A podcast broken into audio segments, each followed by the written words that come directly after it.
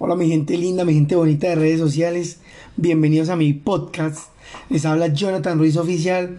Acá encontrarás y vamos a hablar de crecimiento personal, ideas, tips, consejos, emprendimiento, finanzas y cualquier situación que esté viviendo. Dándote pequeñas palmadas de ayuda que puedan servirte e inspirarte, tal vez hoy o más adelante. Si alguna de mis ideas te sirve, te gusta, te inspira, te invito a que te suscribas a mi canal porque todas las semanas vamos a subir nuevos episodios en todas las plataformas digitales. En este primer podcast quiero ponerles en contexto de lo que vamos a hablar, por eso vamos a retomar parte de mi historia. Cuando era muy joven mis padres me inspiraron y me inculcaron que debía estudiar medicina, una noble profesión de la cual yo iba a vivir y mejor dicho tenía un proyecto de vida. En el 2010 inició un premédico en la Universidad de La Sabana porque queríamos estar seguros de que esa era la carrera que yo quería para mi vida. Por temas netamente excluyentes por parte de la universidad, no me permitieron ingresar al primer semestre, sabiendo que había sido eh, uno de los que había pasado con muy buenos promedios en, esta, en este premédico. Pero sin importar ese pequeño obstáculo, que sería el primero de muchos, en esta meta de carrera medicina, digámoslo así. Seguimos con mi mamá trabajando y gracias a Dios pude ingresar a la Universidad de Ciencias Aplicadas y Ambientales, UDCA, en Bogotá. Inicio carrera el 10 de agosto de 2010. Por eso este podcast se llama 11 años. Ya van a entender el porqué de qué ha pasado en estos 11 años en un breve resumen. Al comienzo todo fue chévere, me gustó, la carrera siempre ha sido muy linda porque ayudar a las personas es una, uno de los objetivos, pienso yo, que debe tener todo médico, inculcado en su ser para poder ejercer esta hermosa profesión.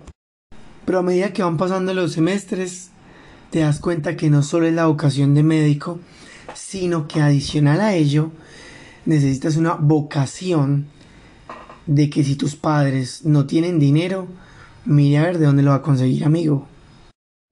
Con mi mamá hicimos grandes sacrificios, tanto así que llegó un momento que con mi hermano que también estaba estudiando medicina en ese momento, em, recogíamos bolsas de paquetes de um, papas fritas para poder comer. Bueno, otra historia que les contaré después.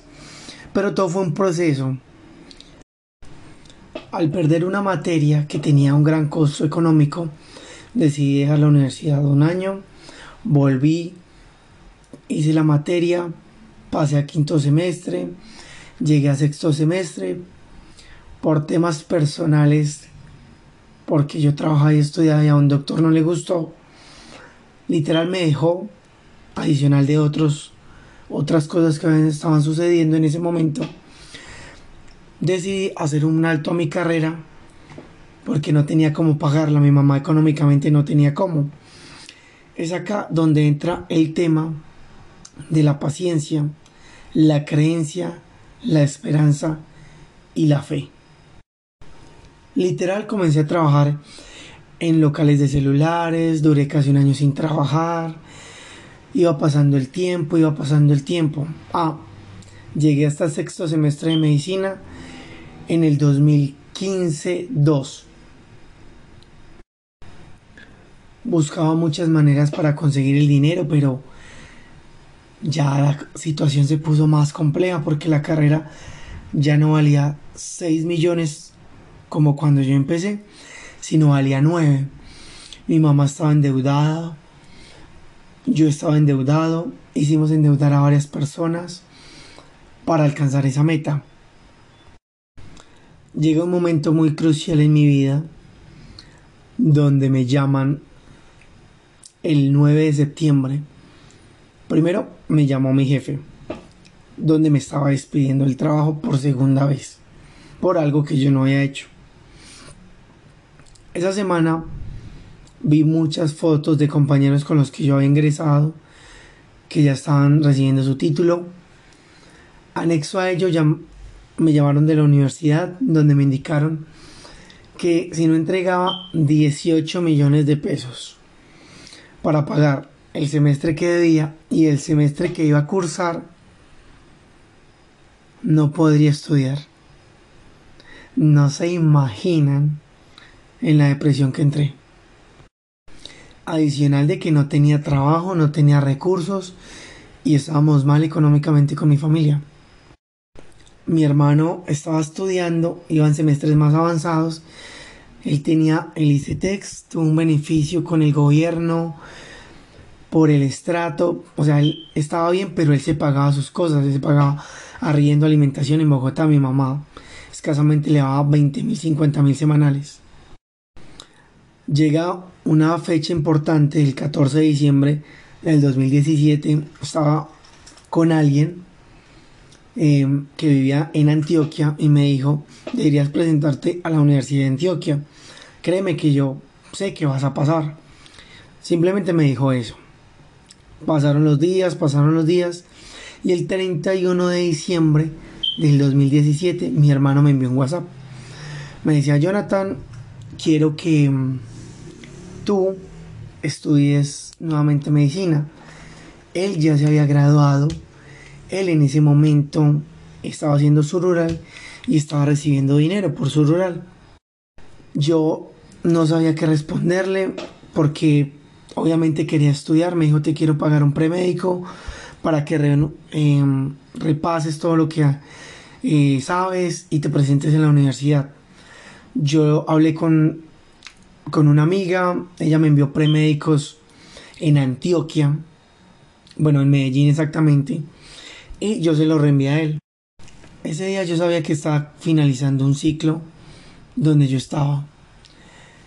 Lo sentía en mi ser, fui y le conté a mi mamá, pasa esto, yo creo que me voy a ir para, para Medellín, solo que no sabía cómo ni qué iba a hacer. En ese momento mi mamá me dijo llorando, fue la única vez que lloramos. Cuando nos despedimos fue ahí me dijo que ella quería que yo surgiera, que me fuera, que ella quería que yo fuera médico. Y en esa semana, como el primero al 10, se organizó todo y llegué el, el 3 de, de febrero del 2018 a Medellín. No conocía absolutamente a nadie. La idea era estudiar y trabajar y pues obviamente yo pagarme la universidad y pasar a la Universidad de Antioquia por temas de economía. Efectivamente hice el premédico, no pasé. Esos exámenes son súper duros. Yo comencé a cuestionarme el tema de la medicina, ahí donde la decepción, la ansiedad y mm, más bien me llevaron a encontrarle que la vida no tenía sentido. Porque pues en ese momento tenía unos 26, 27 años, no como 26, y yo decía, ¿qué voy a hacer con mi vida? Tengo un trabajo que no me gusta. No sé qué voy a estudiar, no sé cómo voy a estudiar medicina. No se me dan las cosas, no le veo sentido a la vida. Fue una época bastante fuerte. Adicional que en ese momento me mudé a Río Negro. Y antes de que sucediera la hermosa y conocida pandemia en el 2020, el año pasado, pues me despidieron en febrero. No sé tú, pero yo sufrí muchísimo.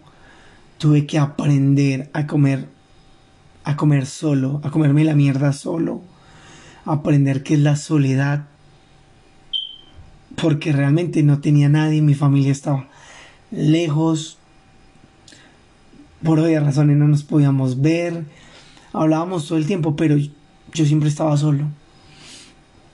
Y tenía tiempo, mucho tiempo para pensar en que no tenía nadie, no tenía dinero, no tenía trabajo, no tenía estudio.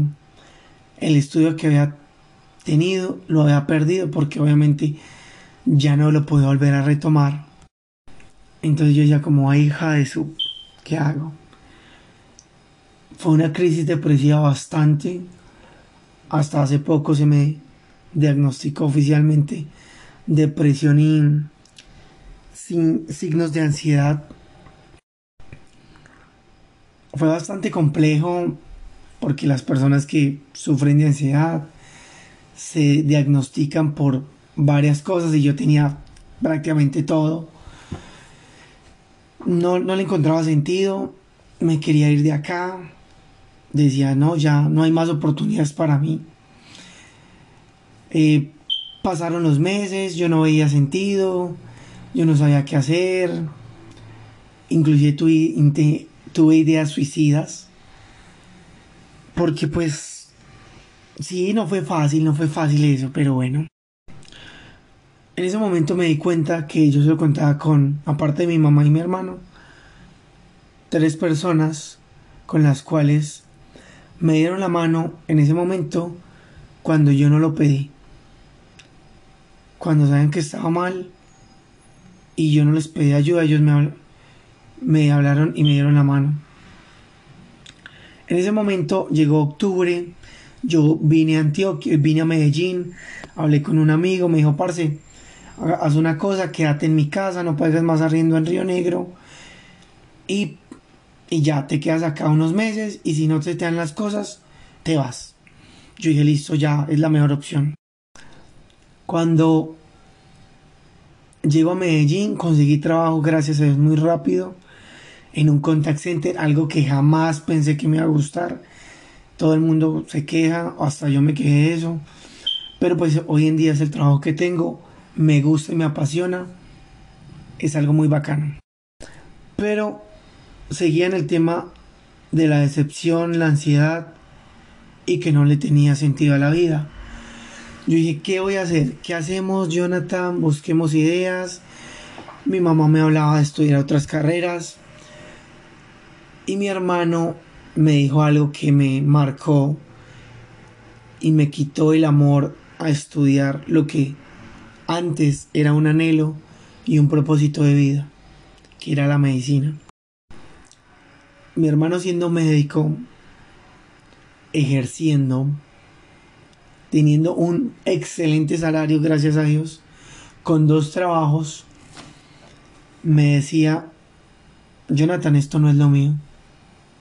Si yo hubiera sabido que la medicina era esta mierda, hubiera estudiado otra cosa. yo no la creía. Por el salario, por el estatus de médico. Yo no, no sabía el por qué me decía, comenzamos a hablar, tocamos los temas de mm, especializaciones, tiempos de estudio, en fin, muchas cosas. Eso se los contaré en otro podcast que me parece muy interesante. Pero tenía un punto muy válido mi hermano.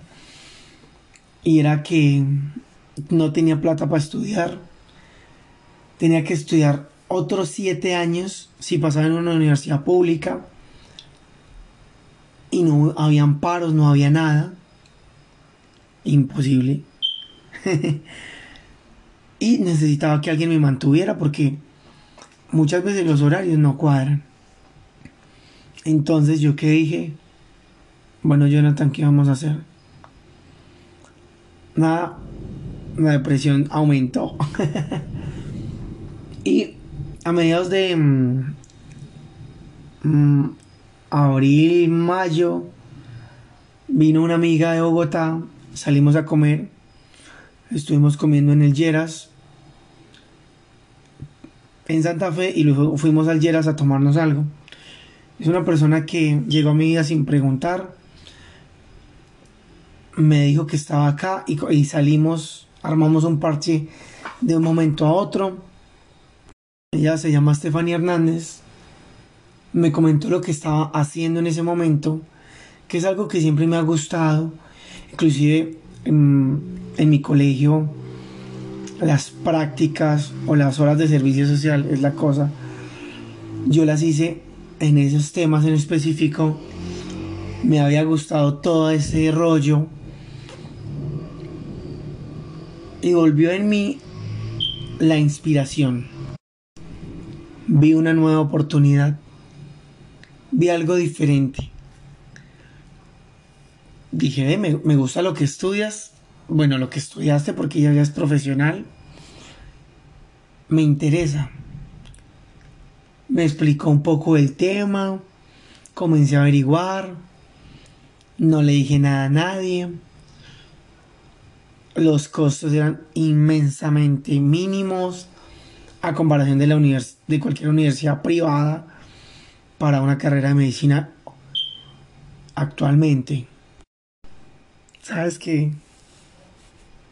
No pensaba que podría volverle a encontrar sentido a mi vida. No, no encontraba sentido en nada, en absolutamente nada, porque no veía más opciones. Para mí era medicina o no era nada, y lo que estaba prevaleciendo en este momento era nada.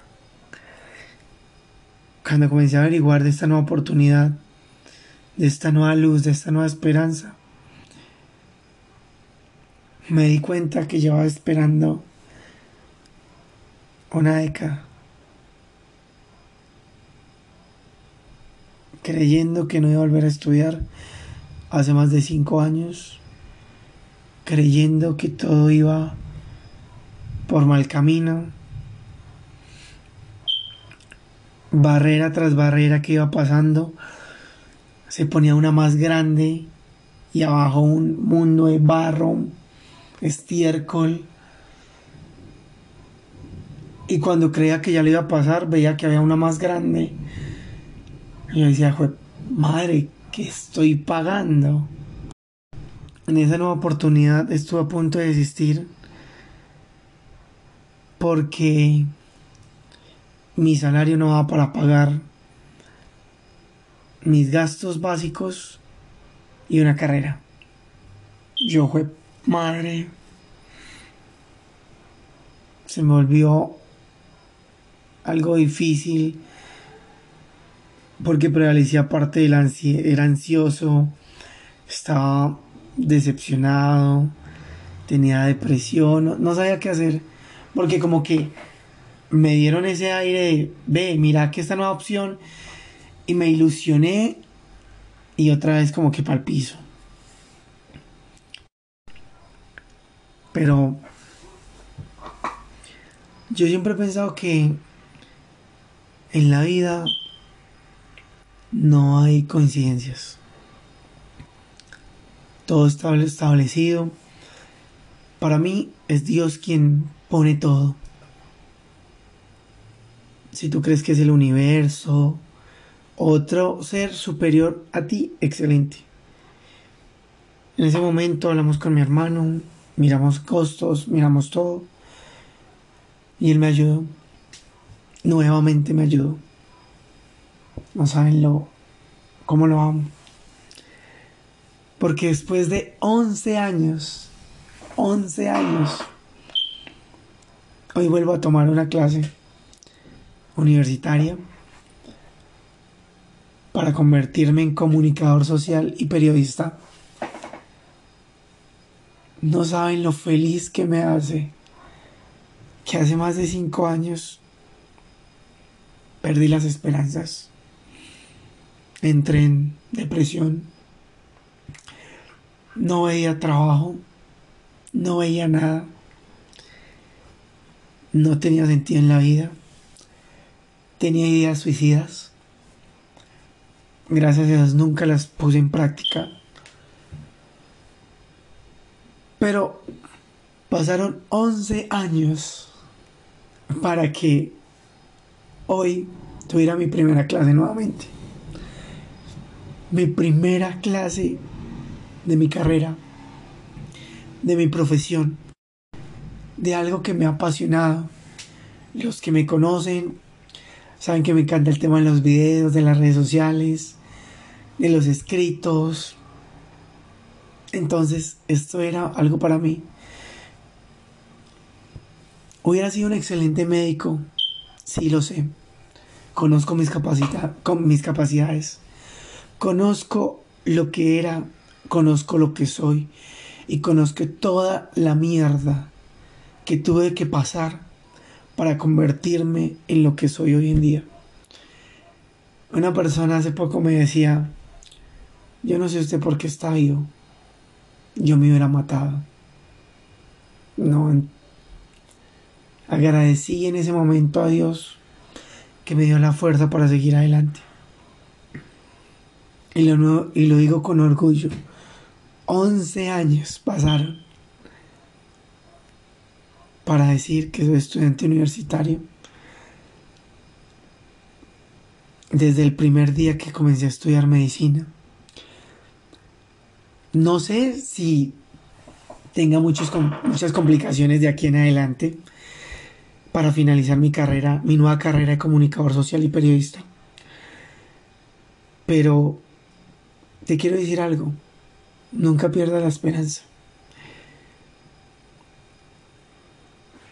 Yo tuve que aguantar más de una década el día uno de mi carrera y nunca pude ver el día final de esa carrera. Siempre vi un tal vez, un de pronto. Y hoy vuelvo a ver el día uno de mi carrera. Vuelvo a darle sentido a mi vida. Vuelvo a encontrar una razón por la cual luchar, por la cual hacer cosas y dedicar tiempo bueno para todo. No saben lo emocionado que estoy al hacer el primer podcast y que es de esto. Me alegra mucho que hayas llegado hasta acá. Espero te haya gustado. Y créeme que si estás pasando por una situación similar, no importa el tiempo. No importa. Lo que es para uno es para uno. No te afanes. Créeme que todo tiene su tiempo. Estoy feliz y sé que tú vas a estar feliz. Y ojalá que esta historia que te conté en este podcast, que va a ser uno en tantos, te sirva, te inspire y te ayude a no desfallecer. Gracias por escucharme. Nos vemos en el siguiente episodio. Hola mi gente linda, mi gente bonita de redes sociales, bienvenidos a mi podcast. Les habla Jonathan Ruiz Oficial. En este día quiero hablarles de uno de los sitios más bonitos que tiene Colombia, no solo por su arquitectura y turismo, sino que su historia es un modelo a seguir, debido a la superación de los sucesos tan complejos que vivieron sus habitantes, y que hoy en día son ejemplo para quienes la visitan y no siendo más, comencemos. En el Valle de Urra existe un sitio apodado como la ciudad de la eterna primavera. Así es, les hablo de Medellín, en este bello sitio existe un lugar muy conocido en el mundo debido a su pasado oscuro y violento llamado la Comuna 13. Es una de las 16 comunas de esta bonita metrópolis. Localizada en el centro occidente de la misma, haremos una breve introducción de su historia. Lamentablemente, muchas de las bonitas historias tienen pasados oscuros e informaremos de ello y esos recuerdos tan sonados en el mundo llenos de violencia. Pero haremos hincapié en por qué un lugar tan fascinante como este tiene mucho más que ofrecer que relatos llenos de balas, sangre y muerte. Más bien escucharemos unas historias de parte de sus habitantes y cómo estos años de evolución lograron sobrevivir y reinventarse en lo que hoy es conocido como la nueva Comuna 13. La Comuna 13 inicia su proceso de invasión en los años de 1979 y 1980, cuando algunos de sus habitantes de Medellín intentaban buscar una vivienda para sus familias que conformaron varios hacinamientos humanos, con el pasar del tiempo se volvieron los barrios de las independencias 1, 2 y 3. Este barrio, que años atrás fue conocido como la ciudad más peligrosa del mundo, por temas de narcotráfico, guerrillas paramilitares, pandillas y milicias urbanas de la misma localidad, debido a que habitaban una población pobre y marginada. Su localización geográfica, como es puente, hacia la autopista que va y se dirige hacia el Golfo de Urabá y la zona costera, un sitio codiciado para sacar drogas e ingresar armas debido a que sus barrios no tienen calles, son callejones, escalas, un sitio propicio para la delincuencia. Rápidamente nombraremos unos episodios brutales y trascendentales de este emblemático lugar, se inician los primeros operativos militares a finales del siglo XX, donde siempre el Estado perdió. Estos operativos duraban de 30 minutos hasta máximo dos horas. Debido a esto, se hizo un acuerdo entre la extrema derecha y el gobierno, quienes a la fecha aseguran que esto jamás existió, ya que estas peleas pasaban ahora de dos horas a seis horas, en donde mientras el ejército y la Fuerza Armada subida, los aliados bajaban en la montaña y en medio de estas estaban las guerrillas y la población civil. Ocurrieron pérdidas humanas incontables. Aquellos habitantes se escondían en sus habitaciones o baños, orando para que esas pequeñas y frágiles paredes aguantaran, para no ser una cifra más en las estadísticas de balas perdidas, que al final siempre encontraban un trozo de carne donde penetrar. La operación Mariscal trayendo helicópteros Black Hawk y trae efectivos militares de las fuerzas Delta de los Estados Unidos. Luego de ello, el 16 de octubre de 2002, a las 12.45 de la madrugada, se desencadena uno de los operativos más grandes de toda Colombia. Y finalizando, tres días después, según se habla entre los medios de comunicación y habitantes del sector que vivieron esto, se ingresaron más de 1.500 efectivos de la Cuarta Brigada para acabar con milicias urbanas, bandas delincuenciales, guerrillas y paramilitares que oprimían a todo un sector. Uno de los recuerdos más sangrientos y trágicos se puede recordar en el territorio colombiano, momento en donde se vulneran los derechos humanos, en donde en estos enfrentamientos la gente con miedo a morir no podía salir escaseaba el alimento, no se permitía el ingreso a ninguna institución como ONU, Derechos Humanos, corresponsales de guerra, entre otros. Pero hubo un corresponsal de guerra que ingresó a la Comuna 13 llamado Jesús Abad Colorado y tomó una de las fotos que revela la monstruosidad que sucedió debido a que se evidenciaba que los militares custodiaban a los paramilitares, permitiendo que ellos hicieran de las suyas y decidieran sobre la vida de aquellos indefensos habitantes de la Comuna 13. Terminado este conflicto, y luego el baño de sangre, desapariciones forzadas y sobre estos temas ninguna explicación justa para aquellos que perdieron a sus familiares, sale nuestro héroe patriota y cabecilla de esta operación, el expresidente, ex senador y ex convicto, el doctor Álvaro Uribe Vélez, dando el grito de victoria sin ver el daño ocasionado, pasando por el poder de izquierda a la extrema derecha. Dos años después, en tratos con la justicia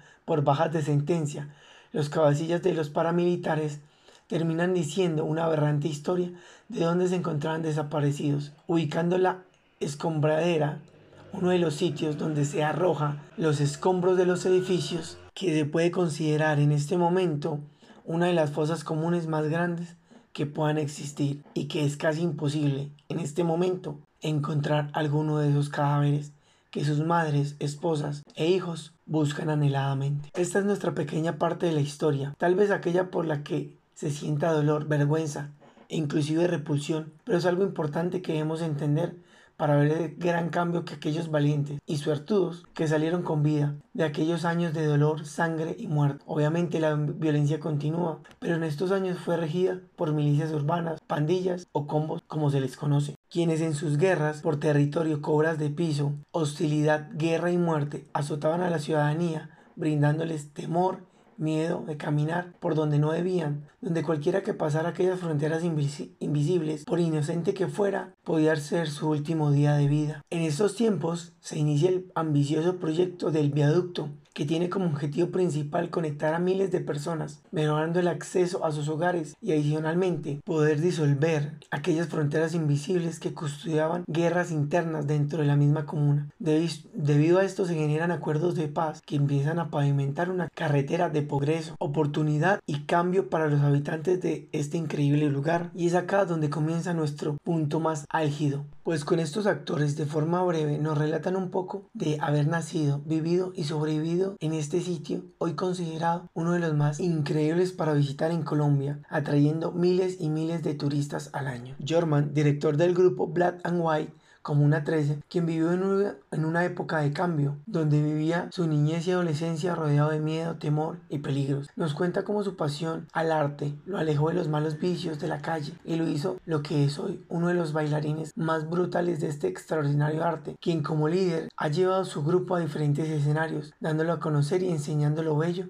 que puede ser este género artístico. Su inicio fue en el 2014, cuando desde la, alcaldía de Medellín se empezó a desarrollar un programa que brindaba diferentes clases a jóvenes del sector. Una de ellas, como se podrán imaginar, es breakdance. Pasando los meses y al culminar este proyecto, ellos quedan a la deriva, pero su capacidad de liderar sale a flote y continúan haciéndolo de manera autodidacta. Primeramente, practicando en diferentes sitios. Uno de ellos donde eran constantemente sacados era el parque del ajedrez. Pasaron los días y decidieron ubicarse al final de las escalas eléctricas de la Comuna 13, organizando el lugar, pintándolo, poniéndolo bonito, como dice él. No solo uno o dos, hay hasta 12 integrantes que ven este baile como algo con que pueden trabajar y convivir, adicional desarrollar sus pasiones sin tener que delinquir. Ya casi finalizando el recorrido, se puede ver unas deliciosas obleas, solteritas y otros productos reciclados muy llamativos como licuadoras y ollas. También hay ollitas a presión hechas con latas de cerveza usadas. Acá está ubicado el puesto de la señora Fabiola Guarín, que con 54 años de edad cuenta que llegó al sector a los 7 años, debido a que un derrumbe perdieron su casa en la estrella y encontraron un sitio solitario al llegar acá, que poco a poco se fue llenando de vida, pero también de muerte, como lo indica ella, pues vivió en carne propia lo que sucedía que contábamos anteriormente, pero esto no, lo